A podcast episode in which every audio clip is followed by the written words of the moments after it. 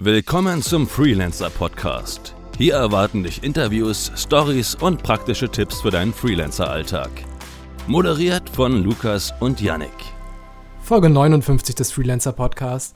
Heute wieder mit einem Gast und zwar ist Ansgar Scholten bei uns. Moin Ansgar. Moin Yannick, moin Lukas. Hi. Äh, Ansgar, magst du einmal für die Hörer dich kurz vorstellen, sagen, wer du bist und was du aktuell so machst? Klar, gerne. Also ich bin Ansgar Scholten, 24 Jahre alt, komme aus Bochum, mitten im, im Herzen des Ruhrgebiets, studiere aktuell noch Mathematik und Sportwissenschaft und mhm. bin eben vor zwei Jahren neben dem Studium mit dem Schreiben angefangen und somit auf die Schiene des, äh, der freiberuflichen Tätigkeit gekommen. Okay. Wie kam es dazu, dass du angefangen hast zu schreiben? Eigentlich komplett durch Zufall. Also okay. im Mathestudium muss man vielleicht als Hintergrundinformation wissen, gibt es sehr, sehr viele Leute, die das Studium abbrechen. Und hm. meines Erachtens. Echt? Bei Mathe? Ja, Hätte ich nicht gedacht. Also im Schnitt führt vielleicht so jeder Dritte bis jeder Vierte sein Studium wirklich vollständig zu Ende. Krass. Und das liegt eben meines Erachtens auch daran, dass viele nicht so eine richtige Vorstellung haben, was sie da im Studium überhaupt erwartet. Oder wenn es Ratgeber sind, die alle auf einem viel, viel zu hohen Niveau geschrieben sind. Und deshalb mhm. war es einfach so mein Anliegen, so ist die Idee entstanden, einfach mal selber meine Ansicht zu schildern, wie das Mathestudium aufgebaut ist, wie man ah, da irgendwie okay. durchkommen kann, ja. weil ich selber auch, also kein Wahnsinnsgenie in Mathe bin, so in dem Sinne, dass ich da durchs Studium marschiert bin, sondern ich selber habe da auch immer um diese 4-0-Grenze irgendwie gekämpft. Und daraus ist dann das erste Buch entstanden. Einfach mal die Ideen aufgeschrieben. Ja. Genau. Aber das ist dann jetzt so ein Fachbuch dann eher gewesen, ne? Und jetzt ist aber mehr, geht es eher in andere Richtungen oder sagst du, du bist jetzt äh, aus Leidenschaft Fachbuchautor? Nee, also vom, von den Fachbüchern habe ich mich eigentlich eher so ein bisschen wieder abgewendet. Ja. Das war so der Einstieg und da habe ich gemerkt, dass mir das total Spaß macht, an einem Projekt zu arbeiten, das so fern vom, vom klassischen Weg ist, also in dem Sinne auch vom klassischen Studium, wirklich in meiner Freizeit in kompletter Eigenverantwortung an einem Projekt zu arbeiten. Mhm. Und dann habe ich mir eben überlegt, worüber ich als nächstes ähm, ja mein zweites Buch schreiben könnte. Und das wäre? Da bin ich äh, auf einen Mann aufmerksam geworden, den ich im Fernsehen gesehen hatte. Wolfgang Herrmann ist mhm. ein komplett blinder Mann, der es trotzdem geschafft hat, sich ein 930 Quadratmeter großes Haus zu bauen. Krass. Also inklusive. Aber selbst, oder wie? Also alles. Exakt. Also die tragenden hm. Gebäudeteile, die hat er von Handwerkern übernommen. Aber den Rest, Entwurf des Hauses, also beispielsweise ein Modell, hat er sich selbst gebaut. Das tastet er immer ab und rechnet sich dann, um auch die Dinge in der Praxis umsetzen zu können, diese Relationen im Kopf hoch, um das dann nachbauen zu können. Verrückt. Ähm, blinde Arbeit an der Kreissäge. Da wird einem echt Boah. ganz anders, wenn man das sieht. uh, ja, okay. Ich finde das sehend ja schon, also sehend, wenn man sehen kann, dann ist es ja schon. Ja, äh. also es ist fast nicht schön, sich das anzugucken. Ich wollte da eigentlich schon fast den, den Stecker aus der Steckdose ziehen. Mhm. Aber er macht das wirklich mit einem unglaublichen Urvertrauen. Ist mal was passiert? Ähm, nee, tatsächlich nicht. Also Krass. Keinen keinen wirklichen Unfall gehabt. Hat noch alle Finger, der gute Mann. nicht schlecht. Das Dach hat er selbst gedeckt. Ist auch dann mit diesem Haus im Guinness-Buch der Rekorde gelandet. Mhm. Und da habe ich einfach gesagt, den Herrn möchtest du treffen, dieses Haus möchtest du dir mal anschauen. Und dann bin ich ähm, mit öffentlichen Verkehrsmitteln knapp zehn Stunden lang aus dem Ruhrgebiet ähm, in die Nähe von Passau gefahren, wo das Haus steht und er wohnt. Mhm. Also er wohnt auch in dem Haus. Genau, und damit war eigentlich auch so die Begeisterung geweckt, eigene Wege zu gehen. Weil solche mhm. außergewöhnlichen Momente, solche außergewöhnlichen Menschen, die trifft man nur, wenn man auch mal abseits des Stromes schaut, ähm, was da noch alles so vorhanden ist. Und den okay. Weg mal aus der Uni ja. rausmacht. Ja, stimmt. Also du, bei dir war dann halt der Fokus, dass du gesagt hast, das Schreiben geht es dir mehr darum zu schreiben, um des Schreibens willen, weil dir das viel Spaß macht? Oder sagst du, das ist ein bisschen Mittel zum Zweck, damit ich rauskomme und diese Sachen quasi, oder ist es halt der Mix eher? Im Prinzip der Mix. Also ich war auch früher in der Schule schon total begeistert vom Schreiben. Mhm. Nur durfte man sich ja in der Schule nicht aussuchen, worüber man schreibt. Dann hatte man da immer diese Gedichtanalysen, alle total trocken, ja. alles langweilig. Das hat mir nicht so zugesagt. Aber das Formulieren an sich, Sachverhalte in, in Worte zu packen, in bildliche Zusammenhänge, das hat mir immer sehr, sehr großen Spaß gemacht. Mhm. Deshalb habe ich schon Gefallen definitiv am Schreiben. Das ist jetzt meine absolute Nonplusultra-Leidenschaft. Und ich versuche das eben damit zu verbinden, interessante Menschen kennenzulernen. Mhm. Ja, macht ja Sinn. Also andere machen irgendwie journalistische Arbeit ne, und werden dadurch sozusagen auf solche Leute aufmerksam, aber man kann das ja auch sozusagen mehr in so einen geschichtlichen oder storymäßigen es ist so ein bisschen eine Doku dann auch, ne, die du im Buch dann hast oder wie genau, was ist also ja. bei ihm ist es jetzt so eine Mischung aus Biografie. Es fängt mhm. damit an, wie kam es überhaupt dazu, dass er blind ist und dann und einem Rundgang durch das Haus. Wie hat er es überhaupt geschafft, dieses Haus umzusetzen? Ich meine, ich persönlich bin ja schon überfordert, wenn ich Nagel gerade in die Wand schlagen soll. ich habe äh, gesunde Hände, zwei gesunde Augen. Ja. Und das ist einfach unheimlich interessant. Aber stimmt das, das, Haus, Haus von dem, ja, also ich wollte auch gerade fragen, so stimmt das Haus von den Proportionen her? Ja, also ich habe manchmal das Gefühl, dass er vielleicht sogar fast noch exakter und ordentlicher arbeitet als Sehende, weil er gar keine Möglichkeit hat, halbe Sachen zu machen. Also in einem Haus ja. ist wirklich tipptopp nichts dran. Also nicht mal eine schiefe Tür irgendwo drin oder gar nichts. So eine kein, Stufe, wo du nicht checkst, warum? Nee, kein Knarren. Äh, Vielleicht sollte dir mal jemand äh, an, die, an den BER weitervermitteln. Ja, den Vorschlag habe ich schon mal gehört. So, wird der vielleicht nochmal fertig werden, der BER. Da, da sind ja zum Beispiel Stufen, wo sie nicht hingehören und so. Also das ist doch mal. Ich bin gespannt. Also ich kann ihn auf jeden Fall weiterempfehlen. Aber sieht man von der Inneneinrichtung, ist das eher spartanisch? Ist das also würde man feststellen, dass da jemand wohnt, der äh, dafür kein Auge hat oder? Man kann es an Details erkennen.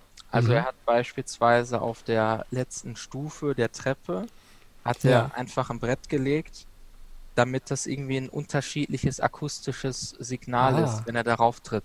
Ja. So dass er weiß, okay, jetzt muss ich langsam aufpassen, dass ich da nicht irgendwie stolpere. Oder vor den Treppen an sich sind auch immer speziell nochmal Wände er gelegt, damit er immer um diese Wand rum muss, um die Treppe runterzugehen. Also er besagt, ah, ja. schreibt es immer so, dieses Aufpassen, wann kommt die Treppe, wo kommt die Treppe, das zieht so eine wahnsinnige Lebensqualität. Und wenn er dann anhand der Mauer weiß, okay, ich bin jetzt an der Stelle, dann ist das schon was, was die Lebensqualität extrem nach oben bringt.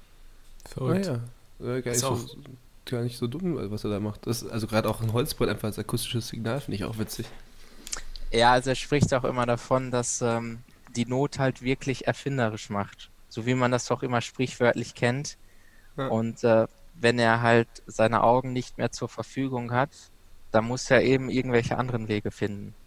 Der Hörsinn ist ja dann auch besonders geschärft, oder? Ist das nicht so, dass es dann sich mit der Zeit, äh, dadurch, dass man eben kein Augenlicht hat, dass es dann sehr empfindlich ist, was das Hörsinn er und mir auf jeden Fall auch so, so beschrieben. Ah. Ich selbst kann es nicht beurteilen. Nee. Aber äh, ich kann mir das sehr, sehr gut vorstellen und er ja. schreibt das auch immer wieder. Er hat ja nur die Chance, nach dem Gehör zu gehen. Mhm. Und dementsprechend hört er, denke ich, Dinge, die ich nicht imstande bin zu hören. Aber ist ja auch vielleicht so ein Vorbild. Ich meine, man baut ja Häuser dann teilweise auch so barrierenfrei und eben speziell ausgerichtet auf die Menschen.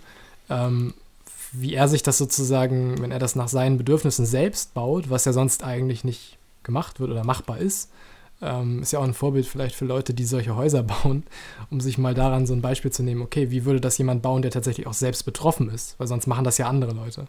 Definitiv, definitiv. Die mhm. haben da auch einen ganz anderen er ist jetzt fast schon ein bisschen ironisch, einen ganz anderen Blick für, halt für die Dinge. ja. ja. ja. das stimmt. Ja, mit solchen Floskeln muss man immer aufpassen, ne, dass man da nicht irgendwie. Na, ja, er, er hat selbst den Humor. Ja, okay. Aber ja, man muss da immer aufpassen, ja. Mhm. Und du hast jetzt ein Buch darüber geschrieben. Das ist fertig und im Verkauf oder wie äh, kann man sich das vorstellen? Genau, also das wurde veröffentlicht mit einem Selbstverlag aus Hamburg. Tradition heißt der. Okay. Und ist jetzt auch ganz normal mit einer ISBN ausgestattet und mhm. überall eben im Laden, auf Amazon und so weiter erhältlich. Was kann ich mir unter einem Selbstverlag vorstellen?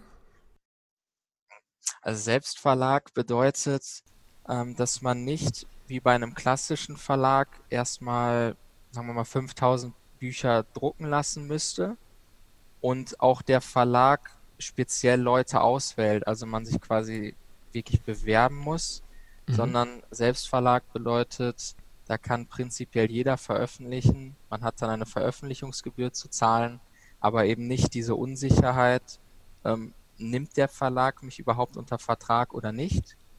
Und mhm. man muss auch nicht erst irgendwie 5000 Bücher drucken lassen, sondern die Bücher werden erst dann gedruckt, wenn auch jemand ein Buch bestellt hat. Mhm.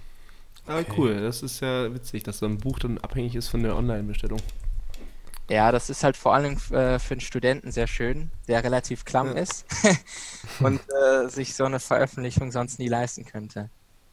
Ja, also am Anfang, jeder muss ja irgendwo starten und wenn, ich finde es immer schön, wenn bei solchen Sachen die Einstiegshürden durch irgendeine Weise gering sind. Wenn es so eine, immer damit verbunden ist, dass irgendwas, äh, weiß ich nicht, äh, 1000 äh, Euro Mindestmaß als äh, Abnahme oder was auch immer, dann wird es ja so viele Leute davon abhalten, sowas überhaupt mal zu starten. Und wenn es halt sowas gibt, ähm, wo jeder quasi für kleines Geld oder easy einfach ne, veröffentlichen kann, das Internet macht da ja auch viel mehr möglich. Ich meine, früher konntest du ein E-Book, das ging nicht. Da brauchtest du immer einen Verlag. So theoretisch könntest du ja auch dein Buch, zwar dann nicht in physischer Weise, aber als E-Book irgendwie raushauen. Also wenn du von früher ausgehst, dann überleg dir mal, wie es war, als man das noch ins Marmor reinritzen musste. Also, ja gut, ganz früher, früher ist ja relativ. Ne? das, das, stimmt schon. Also da haben wir schon ähm, in der Hinsicht eine große Errungenschaft auch was die Bucheinreichung angeht, ich muss einfach nur noch eine PDF hochladen und mhm. um den Rest kümmert sich dann alles der Selbstverlag aus Hamburg. Also und Cover? Hast du da ja. selber dann was? Ähm, designst du das selber? Ist es dann erstmal so standardisiert? Legt man da erstmal noch nicht so viel Wert drauf oder? Ähm, also das Cover hat ein Freund von mir designt. Mhm. Genau, der sich da auch in dem Bereich Covererstellung oder insgesamt auch den, Bü den Büchern und den, den Buchverkäufen so ein bisschen auskennt. Hat auch im, im Internet eine eigene Seite erstellt, wo er versucht, so Self-Publishern, zu denen ich auch gehöre, unter die Arme zu greifen. Und der ist ah, mir cool. da zur Hand gegangen. Dann, jetzt wo du ja als, als Autor demnächst groß, groß unterwegs sein möchtest, wie, wie genau planst du das? Also was ist deine Strategie? Wie möchtest du dir einen Namen machen und äh, wie möchtest du deine Bücherverkäufe zum Beispiel erhöhen? Genau. Also erstmal natürlich einfach über Qualität. Also in die, in die Bücher, die ich veröffentliche, stecke ich natürlich sehr, sehr viel Herzblut rein. Das erachte ich als auch sehr wichtig, dass man da nicht irgendwie ratzfatz irgendwelche Bücher hochlädt, sondern dass man da wirklich sehr viel Arbeit und Leidenschaft reinsteckt. Mhm. Dann muss man sich natürlich Gedanken übers Marketing machen. Also man muss dann schon versuchen, im Internet präsent zu sein, sei es durch eine Homepage, Social Media. Bin ich gar kein so ein Riesenfan von. Ich äh, mhm. verbringe meine, eine Zeit lieber in der Realität. Aber natürlich ähm, sind das auch super Möglichkeiten, die man da hat. Und mhm. ähm, letzten Endes muss man da natürlich auch einfach ein bisschen Geduld haben. Es weil eine Homepage ist ja erstmal nichts, was dir jetzt was bringt. Nur weil du eine Homepage hast, ist ja niemand sozusagen dann auch da. Ne? Da musst du ja irgendwas haben, was auch wieder Leute auf die Homepage bringt oder genau. Also extrem dich wichtig ist wirklich Eigeninitiative. Es mhm. gibt genug Leute, die schreiben Buch, laden es hoch und stellen dann fest, ich verkaufe ja gar nichts. Da stellt sich natürlich schon die Frage, wir sind in Deutschland knapp 82 Millionen. Wie viele wissen denn überhaupt, dass es dieses Buch gibt. Und wenn man sich diese Frage stellt ähm, und daraufhin dann auch eigen, äh, aus Eigeninitiative heraus aktiv wird, Zeitungen mhm. anschreiben, äh, Radiosender anschreiben. Und wenn man hunderte Nachrichten rausschicken äh, muss und dann einmal Erfolg hat, dann ist das eben dieses eine Mal Erfolg, das mhm. man hat. Ja. Gibt doch bestimmt auch so Bücher, weiß nicht, Bücherclub oder was auch immer, irgendwelche äh, Communities rund um das Lesen oder so. Ich bin tatsächlich selber nicht so ein äh, Lesemensch, leider. Ich war auch nie jemand so, zum Beispiel habe ich die Harry Potter Filme eher geguckt als äh, gelesen, so Echt? gestehe ich mit Schande ein. Aber so viel besser. Die also, Bücher sagen ja alle. Ja, ja, ich weiß. Ja. also es fängt auch da schon tatsächlich mit Social Media an, dass man mhm. einfach mhm. auf Facebook geht und schaut dann in irgendwelchen Gruppen. Ja. Da hat man die Möglichkeit, Bücher vorzustellen, sich ein bisschen auszutauschen. Mhm. Es gibt auch ganz klassisch noch irgendwelche Buchgruppen. Da bin mhm. sehr, ich persönlich jetzt noch nicht so aktiv gewesen, aber da trifft man sich auch noch ja, ganz romantisch einfach in irgendeinem Ort, unterhält sich von Angesicht zu Angesicht, tauscht sich über verschiedene Bücher aus, mhm. hat dann auch die Möglichkeit, von seinem eigenen mal zu berichten. Ja. Gibt es da so Communities auch, die man, die sich dann wirklich treffen, wo du dann auch involviert bist, sodass man so ein also es ist ja immer super, ein Netzwerk zu haben von anderen Leuten, die das Gleiche machen wie man selbst, weil man sich dann schön austauschen kann oder aus deren Fehlern lernen kann oder umgekehrt. Bist du da aktiv oder willst du das machen? Hast du es vor? Also bisher bin ich da noch nicht sonderlich aktiv, muss mhm. ich gestehen. Ja, ähm, du bist ja auch noch nicht selbstständig aktuell Vollzeit, ne? Genau. Also momentan ist das auch alles noch relativ schwierig, weil ich das neben dem Studium eben versuche zu stemmen. Mhm. Ähm, also ein Riesenansprechpartner von mir ist auf jeden Fall der Herr Jens Wittern heißt der. Das ist der Betreiber dieser Indie-Autoren-Bücherseite. Mhm. Genau, und der hat mir da schon weiterhelfen können und mit ihm tausche ich mich auch immer so ein bisschen aus. Mhm. Wie war denn die Resonanz auf das Buch, was du veröffentlicht hast? Ähm, also die Resonanz ist eigentlich die, dass viele vor allem von der Geschichte schon sehr angetan sind. Also mhm. die Geschichte des Mannes ist natürlich einzigartig, muss ja. man ganz klar so sagen. Genau. Und, Und ähm, ja ja, zu den Buchverkäufen möchte ich eigentlich nicht, äh, nicht groß in der Öffentlichkeit sprechen. Nee, musst du nicht, ne? Also wir wollen jetzt keine Zahlen oder sowas, es geht nur ja. also darum, würdest du sagen, so äh, hast du Learnings draus ziehen können? Sagst du irgendwie, beim nächsten Mal gehe ich das so und so an oder ich mache irgendwas anders? Oder also wie, wie hast du das empfunden? War ja jetzt das erste richtige, also das ähm. erste Buch, was jetzt in so eine andere Richtung als äh, Sachbuch quasi geht oder Fachbuch? Ja, ähm, also, was ich auf jeden Fall direkt gemerkt habe, ist, wie wichtig das Cover ist. Das mhm. ist das, worauf man eigentlich immer sofort angesprochen wird. Oh, ist das das Buch, wo das und das vorne auf der Titelseite zu sehen ist? Ja. Ähm, das ist, das ist super wichtig. Name halt wahrscheinlich auch, ne? Auf jeden Buch. Fall, ja, genau. Wie heißt das Buch? Äh, beide Augen zu und durch. Das ist sein Motto an der Kreissäge. Ach so. oh Gott, wie geil. Das passt ja. Das ist das, was ich auch meinte mit dem, man selbst ähm, ist dann immer ein bisschen vorsichtig mit solchen Floskeln und weiß nicht mhm. genau, wie die, wie die aufgefasst werden, auch wenn es nett gemeint ist.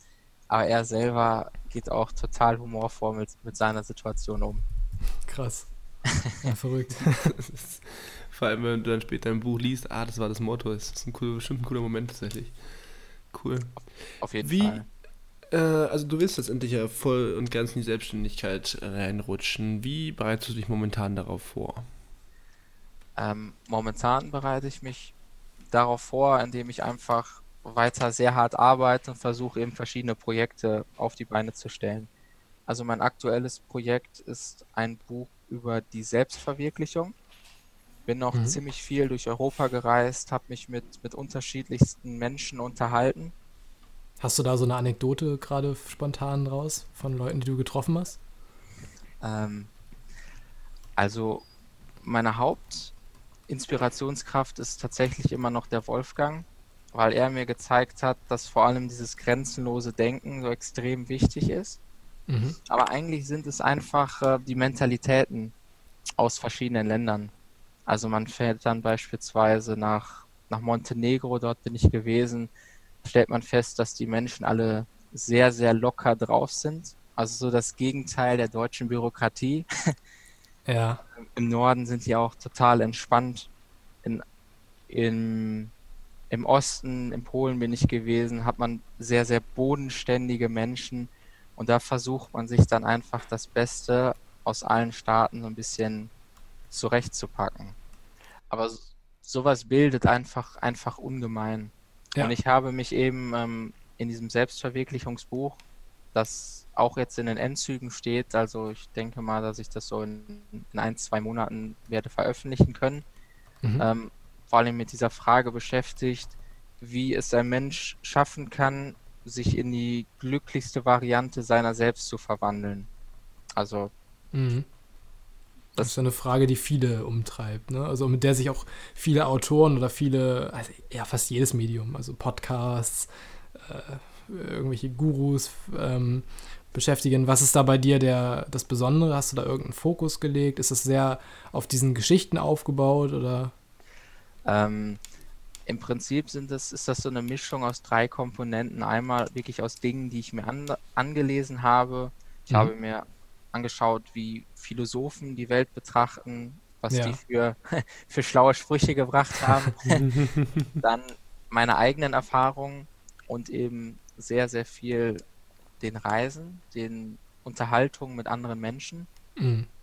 Und ich setze auf jeden Fall immer beim einzelnen Menschen an. Also ich bin der Meinung, oberflächliche Lösungen, die werden niemals funktionieren, sondern man muss immer bei der Persönlichkeit jeder einzelnen Person anfangen. Und ähm, der Kern ist eigentlich für mich der, dass man auf jeden Fall bei allem, was man tut, immer, immer, immer seinen eigenen Weg gehen sollte. Ja. es gibt 7,6 Milliarden Menschen auf der Welt. Genaue Zahl weiß ich nicht, würde ich mal schätzen. Tendenz auf jeden Fall steigend. Ne? Ja. das heißt, egal was man macht, immer wenn man versuchen wird, es anderen recht zu machen, wird man es am Ende niemandem recht machen. Weil es einfach ja. nicht möglich ist, etwas zu machen, was allen Menschen gefällt. Und das nee. ist für mich auf jeden Fall so der erste wichtige Schritt. Deswegen auch der Weg in die Selbstständigkeit. Mhm. Immer das durchziehen, woran man selbst Lust hat. Mhm. Wie gehst du es an? Würdest du sagen, du gehst es sehr rational und durchgeplant an, auch so was die Zahlen angeht, ne, wegen deinem Mathe-Hintergrund? Ähm, oder würdest du eher sagen, du gehst es sehr abenteuerlich und äh, ich bin noch jung und jetzt, wenn ich jetzt, wann dann mäßig an? Ähm, eher sehr rational. Okay. Also das ist gedacht. auch etwas, was ich aus dem Mathestudium definitiv mitgenommen habe. Also ich habe wirklich nicht alles verstanden, was der Professor da erzählt hat mhm. und kann auch jetzt nicht jeden Inhalt erklären. Aber was man wirklich mitnimmt, ist extrem logisch, rational zu denken. Mhm. Und so versuche ich auch zu arbeiten. Also mir ist es wichtig, immer eine klare Struktur zu haben. Okay. Also sprich keinen Schritt, bevor der nicht finanziell auch gerechtfertigt ist. Also ich meine, Selbstständigkeit, du hast ja Ausgaben wahrscheinlich, äh, laufend, wer hat es nicht. Und ähm, äh, dadurch muss ja irgendwie auch ein, weiß ich nicht, hast du Rücklagen, die du bildest, äh, hast du einen finanziellen Plan, wie du das finanziert sich die Käufe, Verkäufe schon so, hast du da irgendwie sowas? Also ich bin neben dem Studium noch arbeiten gegangen und gehe auch aktuell noch arbeiten. Ich mhm. arbeite noch als studentische Hilfskraft und habe mir da jetzt eben auch so ein bisschen was zur Seite geschoben. Mhm. Und ähm, ja, ansonsten durch die Bücher habe ich jetzt schon mal einen kleinen Nebenverdienst ja. und versuche quasi Stück für Stück das abzulösen. Mhm. Das quasi aus zum Teil noch über diese studentische Hilfskrafttätigkeit und diesem Bücherschreiben schlussendlich das reine Bücherschreiben wird. Mhm. Und willst du von hier aus schreiben oder willst du dann wirklich immer auf Reisen sein quasi und am besten die Bücher noch in den äh, Orten schreiben, wo du dann bist? Ähm, also bisher ist es so abgelaufen, dass ich auf den Reisen meine Inspiration auch gesammelt habe und ich habe mir dann Notizen gemacht mhm. und wirklich das Ganze zusammengeführt in einem Buch habe ich dann zu Hause bei mir in Bochum im stillen Kämmerchen oder in der Universitätsbibliothek im Ruheraum, genau, weil ich da nicht abgelenkt werde. mhm. Hat die schönen alten Ablenkungen. wir haben im Podcast eine Frage, die wir immer zum Schluss stellen. Und zwar ein Tipp, den du allen Freelancern mit auf den Weg geben würdest. Da du jetzt noch kein Vollzeit-Freelancer bist, ähm, Gibt es aber sicherlich irgendwas, was du in der Zeit oder in den Erfahrungen, die du bis jetzt gemacht hast, in der Vorbereitung auch, ähm, irgend so ein Learning, was dir ganz tief äh, quasi im Gedächtnis geblieben ist. Hast du irgendwie so einen Tipp? Ja, also das, was mir sehr, sehr stark bewusst geworden ist, ist, dass man, wenn man irgendwas Besonderes erschaffen und erreichen möchte, immer auch bereit sein sollte und nicht zu viel Angst haben darf, auch mal ein kleines Risiko einzugehen. Mhm. Also da kann man sich auch alle Millionäre der Welt anschauen. Klar, es wird Leute geben, die haben einfach geerbt, aber ja, alle, die was... Boah, auch das, auch das ist ein Risiko, ne? Man hat Geld ausgegeben. Streng genommen, ja. Aber immer wenn man sich diese Leute anschaut, dann wird man feststellen, zu einem gewissen Zeitpunkt ihres Lebens sind die auch mal ein kleines Risiko eingegangen. Hm. Denn wenn man immer nur Standardwege geht, wird man auch immer nur standardmäßigen Erfolg erzielen. Ja. Und wenn man was Außergewöhnliches erschaffen will, dann wird man das nicht schaffen, ohne auch mal einen Weg gegangen zu sein, der vielleicht auf dem ersten Weg nicht so ersichtlich ist. Mhm. Von daher ja. immer den eigenen Weg gehen, wenn man wirklich, wirklich irgendwo voll drin aufgeht, das auch weiter verfolgen und sich nicht davon abhalten lassen, was andere sagen und sich erst recht nicht davon abhalten lassen, wenn es im ersten Moment vielleicht nicht der aller, aller sicherste der sichersten Wege wäre. Mhm. Bei der Selbstständigkeit sowieso, bei da hat jeder eine Meinung dazu im Umkreis und äh, ja. darf man dann nicht so viel, außer es ist wirklich jemand, wo man sagt, okay, auf dessen Meinung lege ich Wert, ähm, dann kann man das in Betracht ziehen. Aber ich glaube, wenn Leute, die sich selber noch nie selbstständig gemacht haben, dir dann äh, Tipps geben wollen oder Ratschläge, auf, ist das immer so eine Sache, ne? Auf jeden Fall. Also ich habe mir auch schon, ich, ich kann es gar nicht mehr zählen, wie viele tausend Male anhören müssen, studier doch auf Lehramt, weil, mhm. also ich habe Mathe auf Lehramt studiert, Mathe okay. und Sportwissenschaft. Ja. Ähm, verfolg doch jetzt einfach dein Studium weiter, mach nach dem Bachelor keine Pause, sondern direkt den Master auch in Mathe und Sport. Mhm. Dann wirst du Lehrer, hast du einen sicheren Job. Ja. Das ist halt der sichere Weg. Das ist ganz nett, ist sicher was Solides, aber es füllt mich nicht vollkommen aus. Mhm. Und deshalb muss man da auch meines Erachtens wirklich ganz, ganz großen Wert drauf legen, dass man sich davon nicht beirren lässt und trotzdem den Weg geht, von dem man spürt, der füllt mich mehr aus.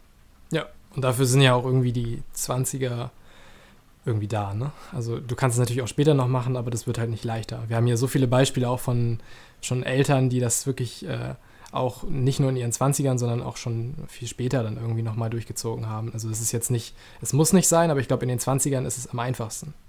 Auf jeden so, Fall, ja. Das anzugehen. Es empfiehlt sich irgendwie, das zu machen, wenn man es kann ist ja, vielleicht kommt irgendwas dazwischen, aber am besten ist ja immer, wenn man so seinen, seinen Traum verfolgen kann und machen kann, worauf man Bock hat.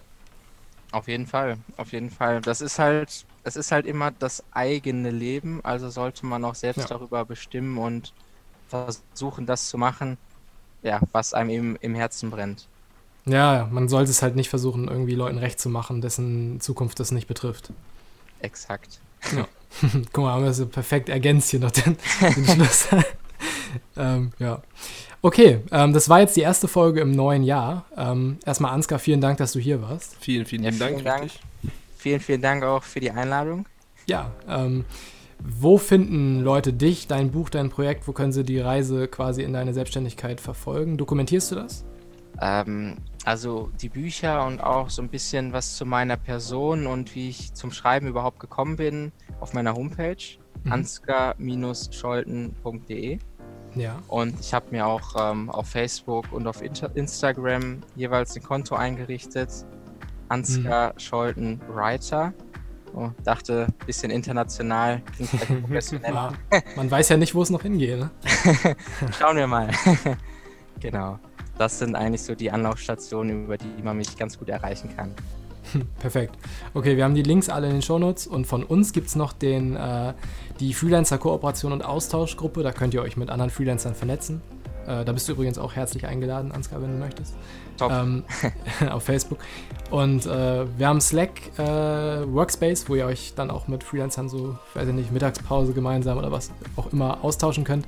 Ähm, das, ähm, der Link ist auch in den Shownotes und Äh, der Link zu unserer äh, nagelneuen App Learn Freelancing, vielleicht für dich auch interessant, Ansgar. Wir haben so eine App äh, jetzt rausgebracht, die äh, enthält alle wichtigen Bestandteile der Selbstständigkeit oder der neuen Selbstständigkeit, also Anmeldung vom Gewerbe, Versteuerung, Umsatzsteuervoranmeldung, all diese Dinge, ähm, Akquise und die, was da alles auf einen zukommt, in einer übersichtlichen, äh, kostenlosen App, die ihr quasi unterwegs äh, benutzen könnt, um so ein bisschen zu lernen. Ähm, Gibt es jetzt kostenlos im App Store und Google Play und äh, der Link ist auch in den Show Notes. Und äh, ja, wir bedanken uns fürs Zuhören und bis zur nächsten Woche. Ciao. Jo, servus. Ciao.